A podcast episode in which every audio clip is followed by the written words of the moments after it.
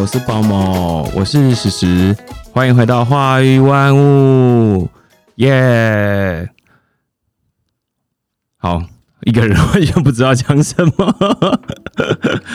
我好，我们现在讨论一下我最近发生什么事好了。我在上一呃，就是我在四月九号的时候参加 Pockets 的黎明大会，然后里面就是本来抱持着会遇到很多 Podcaster 的戏的的。的感觉就是一种去朝圣的感觉啦，到现场，然后，然后就真的会，真的会真的遇见了非常多不一样的 podcast，然后，但很神奇的是，我分配到那一桌竟然没有一个是 podcast，就是我来介绍一下他们的组组织好了，我觉得这个组织非常有趣，他们叫做桃园彩虹野餐日，大家有兴趣的话，他们可以去 IG 去搜寻他们，他们叫桃园 Pride.com。不对，是念错人家名字，好没有礼貌。再来一次，到 IG 搜寻桃园 Pride .tw。那这次的总招是新佑，就他们其实就是桃园的同志游行，只是他们这这次想把他们跟野餐日放在一起。就如果桃园的同志朋友们，或是对桃园同嗯对同志友善的朋友们，都欢迎去参加他们的就是彩虹野餐日。他们在今年是二零二一年的九月二十六号有办有举办这个活动哦。那详情就请大家去搜寻他们的 IG。再说一次，他们的 IG 是 taoyanpride 点 TW。就是我本来是以为说整桌都是 Podcast，需要很寒暄，或是很就是不不太知道会发生什么事情，好像是要去吃喜酒，然后会遇到不认识的人。但就是他们其实都人蛮好的，可能是因为有喝酒吧。好，再次宣导一下，就是喝酒不开车，开车不喝酒。可能是喝一点酒之后，就是跟同一桌的朋友聊得蛮开的，就。就希望之后会有机会，他们也答应我说他们会来上我们的节目。哦，对我同桌还有一个很有趣的人，他是在新店。我好没有礼貌，就是我现在在 Lazy Corner 里面在录音，然后 在我旁边遇到一个录音师的，应该他算是后置人员吧。那他就就跟我分享了，他有新做了一个录音室在新店的七张，对。那大家有兴趣可以去搜寻他们，他们是屋子工作坊，在新店的七张。如果说觉得台北市区很远的话，那到新店市其实也不错。这是我最近过的生活，我觉得蛮好的。就是这个 podcast 里面，大会在遇到很多不一样的人，然后看见非常多很有趣的事情。那今天我们来讨论什么好呢？我最近看的新闻呢，我觉得台湾最近非常的缺水。然后大家都在讨论水水源不够怎么办呢？那我就上网查了一些资料，我想跟大家讨论再生水的处理。就先来问看大家，我去我去呃经济部的水利署上查了一些资料，他在民国一百零八年的就是用水况。就大家知道说，在一百零八年的时候，总共台湾总共有多少水吗？总共有一百六十七点四亿立方公尺的水，这么多。那这么多的水没有没有太多概念。但我想问的是，你知道我如果把水分成三大类，一个是民生用水，就是我们每天在用的；一个是工工业用用水，有工厂在用的；那另外一种是农业用水，灌溉在用的嘛？那你知道最大的需水源是哪一个用水吗？答案是三二一，是农业用水哦，它占了我们百分之七十。那其次呢是生活用水，占了我们百分之二十。最后是工业用水，占了百分之十。所以，我们每年有这么多雨水下来，那会分别用在不同的地方。百分之七十用在农业上，百分之十是用在工业上，百分之二十是用在生活中的用水。那这边就想讨论说，如果我们每年需要到这么多的水，那雨水降下来了，万一我们是个海岛型国家，我们没有自己的水源，那水源靠的是可能梅雨季或是台风。那万一没有水、没有台风的话，那没有水，我们应该怎么办呢？那也许我们可以从已经有的地方，就譬如像是我们在水库的集水区积了很多水，我们可能在生活中使用过了。那也许我们可以经由系统性的再把它再生一次。所以，我们今天要讨论的就是我们用过的水，叫做再生水 （reclaimed water）。好，再生水要讨论的是什么呢？诶，首先先问大家一件事情：你知道我们的生活用水里面最大量是用在哪里吗？民生用水的最大量是用在冲马桶哦，冲马桶用了我们将近三分之一的用水量，所以说我们如果百分之三十一是用来冲马桶，所以那个冲马桶水，也许它可以经过一些处理过后再回收的话，其实也是可以再利用的。在深水要讨论什么啊？像是现在全球气候变迁跟人口经济分布发展是的情况下，我们台湾的降雨量又是这个样子，就会导致我们水源分布非常的不均匀。那为了应应这个状况呢，我们就要想办法把我们的水源来，就是我们把我们好的水好好的利用。也许它降下来，我们利用一次，我们可以把它再生一次，再生一次，希望它可以一次用、两次用、三次用、四次用。因为对化学而言，水就是 H2O 嘛，就叫 water，它就是氧化氢。如果我们只是单纯讨论说水的利用的话，也许我们可以重复的使用这个水，而且这个水它已经活了五十亿年了。所以，我们如何再经过再生水呢？再生水的处理包含几件事情。那在讨论再生水之前呢，我想跟大家讨论，嗯，你知道工业用的污水处理啊，一般排放出去的水，它需要经过几些哪些步骤呢？那污水处理通常包含三个阶段，那每一个阶段有它的功能在。第一级就是第一个阶段，我们叫一级处理。那一级处理就是无差别，无差别的意思就是它会把污水中所有的固体、垃圾啊、油类啊、沙啊、应力啊这些可以沉淀的物质，将其完全清除。那这个过程呢，我们只需要用到机械去操作就可以了。所以，我们把水中会沉淀的东西，就是让它沉降下来，利用重力的方式让它沉降下来，就是无差别让它沉降。那二级处理呢，接下来就是在水中没有办法沉降，它会一直出出现在水中的。这些东西通常是什么呢？通常是污水中的有机物，所以二级处理呢，就是要把水中的有机物，也许是我们排放出去的畜牧的废水，也许是枯枝落叶里面有的一些有机物质，或是我们排放出去的粪水这些东西，或是农业用水里面它可能会有一些营养成分在里面。那我们要如何把这些水中的有机物质去转换呢？通常我们会利用曝气。曝气这个方法就是让水通过非常多的阶梯，然后让它跟空气有很多接触，让它溅起非常多的水花，继而让水中的溶氧量增加。啊，溶氧量增加要干嘛？就是比较会呼吸吗？溶氧量如果它增加了啊，那我们就可以拜托水中会存在的一个物质，它叫做分解者。我们在小学的生物上可能有学过分解者，就包含一些细菌或其他的菌类。那它在帮我们分解这些有机物质，把它们分解变成是二氧化碳，或是分解变成水，就是我们增加水中溶氧量，希望让这些分解者可以利用这些氧气进行曝气，帮助水中的分解者，就是真菌或是细菌进行有氧的分解。可是很残忍的一件事情哦，就是当我们利用了分解者。分解了这些有机物质之后，那它们就会长得非常好，所以水中的含菌量就会上升，生菌量就会上升。所以不可以让它上升，怎么办呢？我们接下来就要消毒。消毒就在里面会添加氯气或是臭氧，或是经过 UV 光，它叫做 ultravisible 的光，就是它是一个很强的电磁波去破坏它的 DNA，或是利用。刚刚的氯气或是臭氧，它们的氧化力去把它们的细胞膜给氧化掉，继而降低细菌的或是这些分解者的数量。所以二级处理是分解污水中的有机物质，然后方法是利用曝气增加溶氧量，希望借由溶氧量增加，让分解者可以觉得这个环境好美好，有好多食物可以分解哦，这些有机物 so good，他们就把它分解掉了。对。然后接下来我们再把它这些分解质给杀掉，就是消毒。那我们消毒跟灭菌不一样，这之后我们再讨论。消毒是减少水中的生菌数，但灭菌是真的把它就是消除，完全没有任何细菌。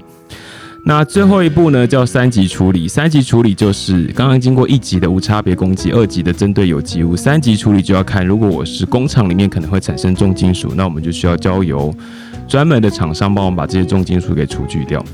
所以三级处理是非常专门处理的，就是看看你。的用水量是从哪里来的？所以用什么方法去解决它？那还有一些方法呢，是比较简单的，像是利用我们先前节目讨讨论过的活性炭。活性炭它可以吸附水中的臭味，我们会闻到这个东西香香臭臭的。我们在前面的节目有介绍过什么香香的事情啊？那我们没有介绍过臭臭的事情，但有味道的东西通常都是有机物质。那我们可以利用活性炭的方式，把这些有机有机物质给吸收起来、吸附起来，然后让让水中没有这些刚刚那些细菌分解者没有分解完的有机物质，就通通把它吸完，所以这溶液里面就不会有有机物质了。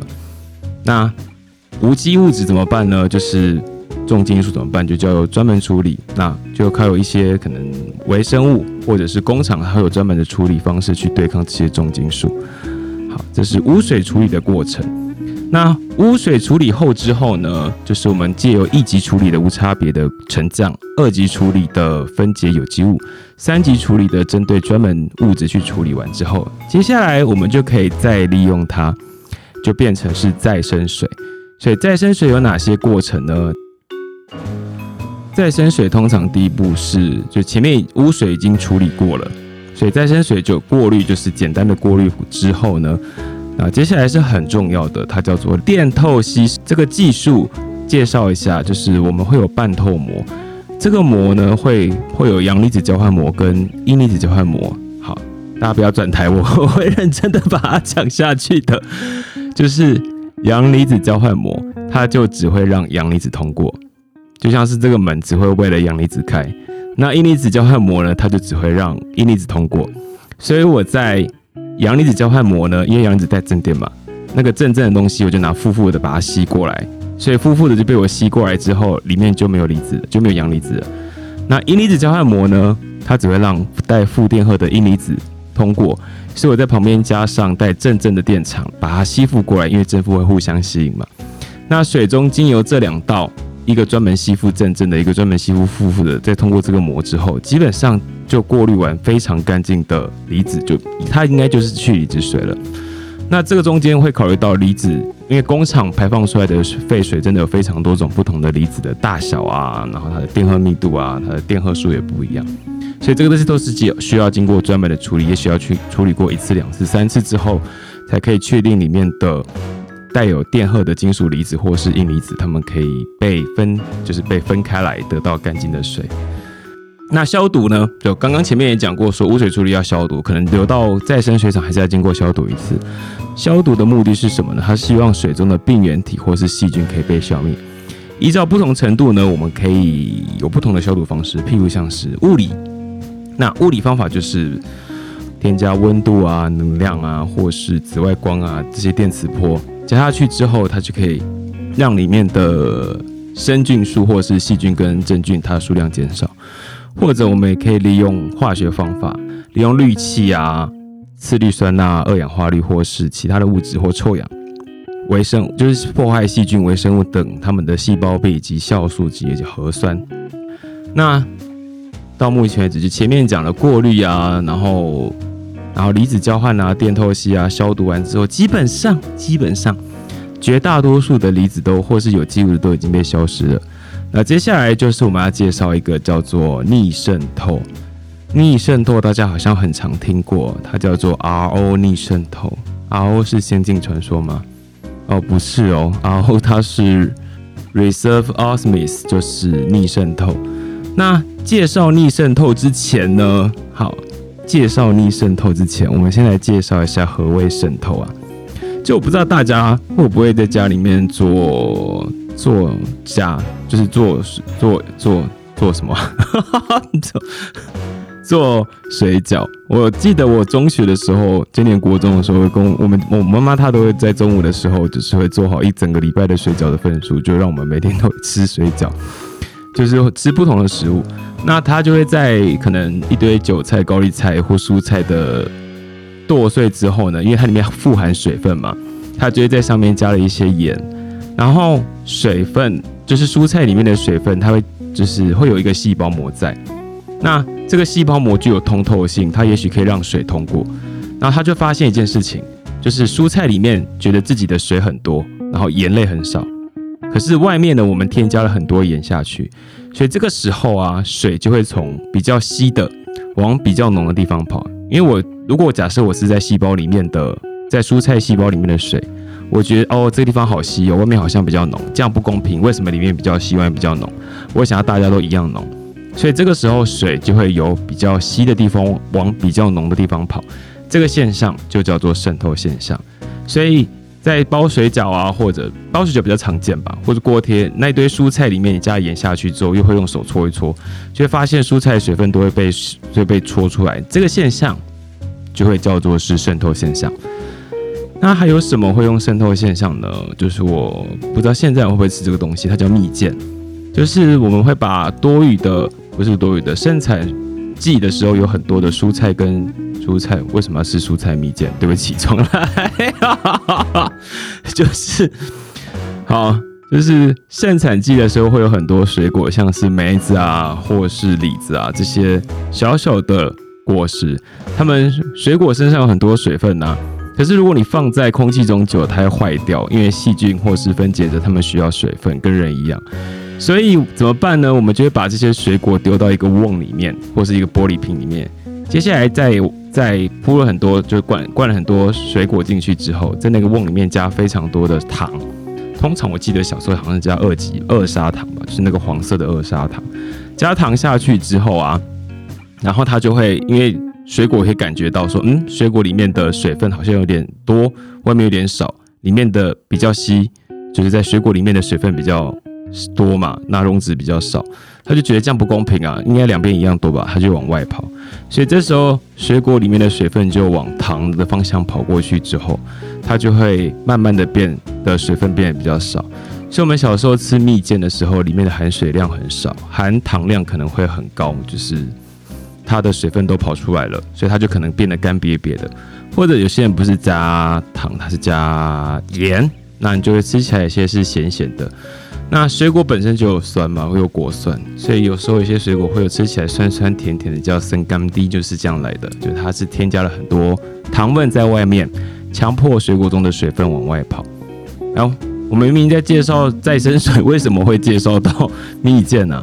因为我们要介绍这个叫做渗透现象嘛。那什么叫逆渗透呢？就是你要反过来，刚刚水本来从很稀的地方经过一个膜，因为水果或是蔬菜有细胞膜，它往稀的往水从稀的地方往浓的方向跑，这个现象叫渗透。但我现在想要把可能海水有很多的浓度，就是它的浓度很高，或是我刚刚污水处理厂里面还有一些离子，我希望得到干净的没有离子的，就是里面的离子产量非常非常少的纯水，那我就经由加压的方式在外面加压一个，就是在外面给它一个压力。强迫水分由很浓的地方往很稀的地方跑，那当然不是直接把它压下去就好，中间一定要通过一个半透膜 （semi-permeable membrane），就是这个半透膜呢，它就只会让水通过。我强迫这些刚刚做完前几个步骤的水再生水，它们已经经过电透析啊、过滤啊，然后剩下来的还有一些浓度的水，经过加压的方式强迫它通过那个半透膜之后。从半透膜出来的水就是纯水，基本上我们就会把它叫做是纯水，里面就没有离子或是有机物质了。那经过这么多再生纯水，想必这个水一定很贵吧？好，我不知道大家知不知道，因为我现在租的那个房子啊，就是房东会帮我们付水费，所以我不太知道房就是那个水费是多少。但为了这一集，我去查了蛮多的，我去上经济部的水利署查了一些资料，我发现哦，好。那我们来讨论一下哦，自来水的中文叫做自来水，那闽南语叫做追斗追，然后客家话叫做水头水。所以，嗯，为什么客家话跟闽南语都有水稻这个字啊？就是追斗追跟水头水，所以都是来自于可能是日语吧，我猜的。所以自来水他们都好。回来正题，就是这些再生再生水发展很成熟的国家，譬如像新加坡啊、以色列啊、日本，他们的自来水价格是远高于再生水的哦。就他们自来水很贵，他们再生水比较便宜。所以他们推广再生水自然就很简单了，因为再生水比较便宜，那大家就是选择便宜的，而且国家如果处理的技术很成熟，何不何乐不为呢？就是反正都是水啊，你不管从哪里来的，就算是自己尿出来的，经过很多步骤之后，这个水也是干净的纯水吧。那必须强调的时候，强调一件事情，就是我们的自来水啊，我们国家的自来水水价是真的比较低，诶。自来水很便宜，比较低。我们台湾的自来水一度水是十二块，一度水是十二块，非常非常便宜。那可是像以色列他们的自来自来水也跟台湾是差不多，大概一度电也是十四块，所以台湾是十二块，他们十四块。可是以色列他们喜欢用再生水，因为它是更便宜。所以说，台湾的自来水很便宜这件事情，并不是会阻挠我们使用再生水。而是我们现在正在发展再生水的技术，那我们希望未来会有一天，这个再生水技术会发展的很好。对，而且啊，有另外讨论一件事情：如果说我们所产生的再生水，我们确定它的来源是来自于我们生活中用水，我们应该不会每天都倒重金属到我们家的马桶里面去这些东西。所以，我们如果产生再生水的过程中，我们只要拿来农业灌溉，就是它可能不需要经过很精密的几道去除污水的方式的话。它其实水质要求的没有到这么高，就是人体不可以喝或是怎么样。那它的售价呢，就大概可以压在一一度电一度的水大概只要六点三块，就比自来水还要便宜一半。所以价格上还是很有竞争力的。只是现在国内啊，就是因为再生水的技术还在还在研发，而且受限于法规，可能法规还没有跟上这件事情，所以几乎工厂就是都可以用。就是工厂都可以用，但还没办法用在农业用上了。所以厂商对于要求的，就是要求下呢，我们如果说现行，我们刚刚经过这么多步，你知道再生水经过那么多步都，就是经过这么多步之后的再生水的价格是一度水是十八到三十一，远高于自来水。所以我们的厂商当然会觉得啊，我就用自来水就好了，自来水比较便宜。但我还是希望说，如果可以的话，就是我们国内目前的阶段再生水啊，大部分就只用离子透去除里面的物质，达到水质的净化。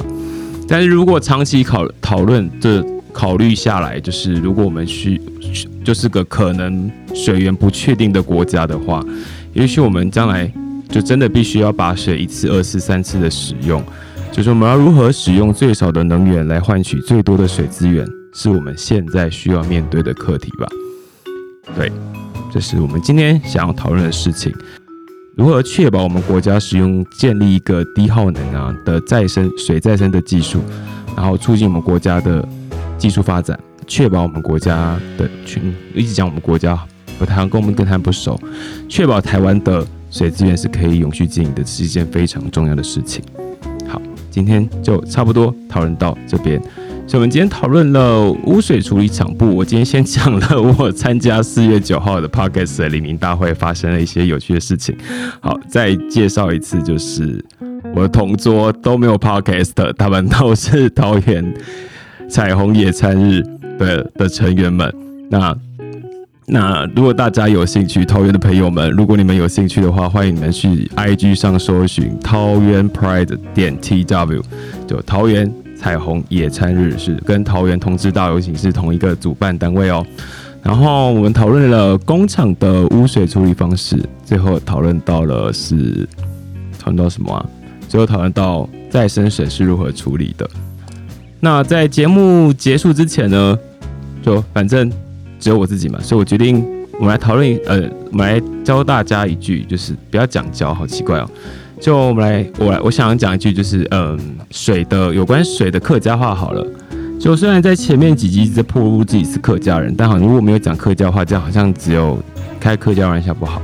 所以我就来讲个有关水的客家话，就是只有水跟再生水没有关系哦，就是我小时候父母教我的。他这句话叫做“自兄牙儿莫淡公虫，牙儿兄子宠流水”。就是子子就是孩子们，子想就是思念父父母亲，雅儿就是父母亲，然后某就是没有，自兄雅 ой 就是孩子们想父母亲，某就是没有，弹弓虫就是扁担，就是那个背在肩上那个担，就是担杆吧，就是应该叫扁担，没有扁担这么长，就短短的，所以叫做自兄雅ой某弹弓虫。然后下一句话是接雅ой兄字重流水。就是雅ой反过来了，主词换成是父母亲， 父母亲想孩子呢，去去担心孩子呢，就像是长长江水。但我们我妈妈教我的是长流水。那有人讲从流水或从流水都可以，但我觉得讲从流水比较美。对，所以应该说就是小孩子想到父母，可能就是只有一点点思念父母亲，就这么一点，但父母亲永远都会想着。就永远最爱是自己小孩子吧，所以这句话叫做“自雄雅自雄雅为莫淡光宠，雅为雄自宠流水”。好，分享给大家一个客家小谚语。那今天我们就录到这边喽，下次再见，拜拜。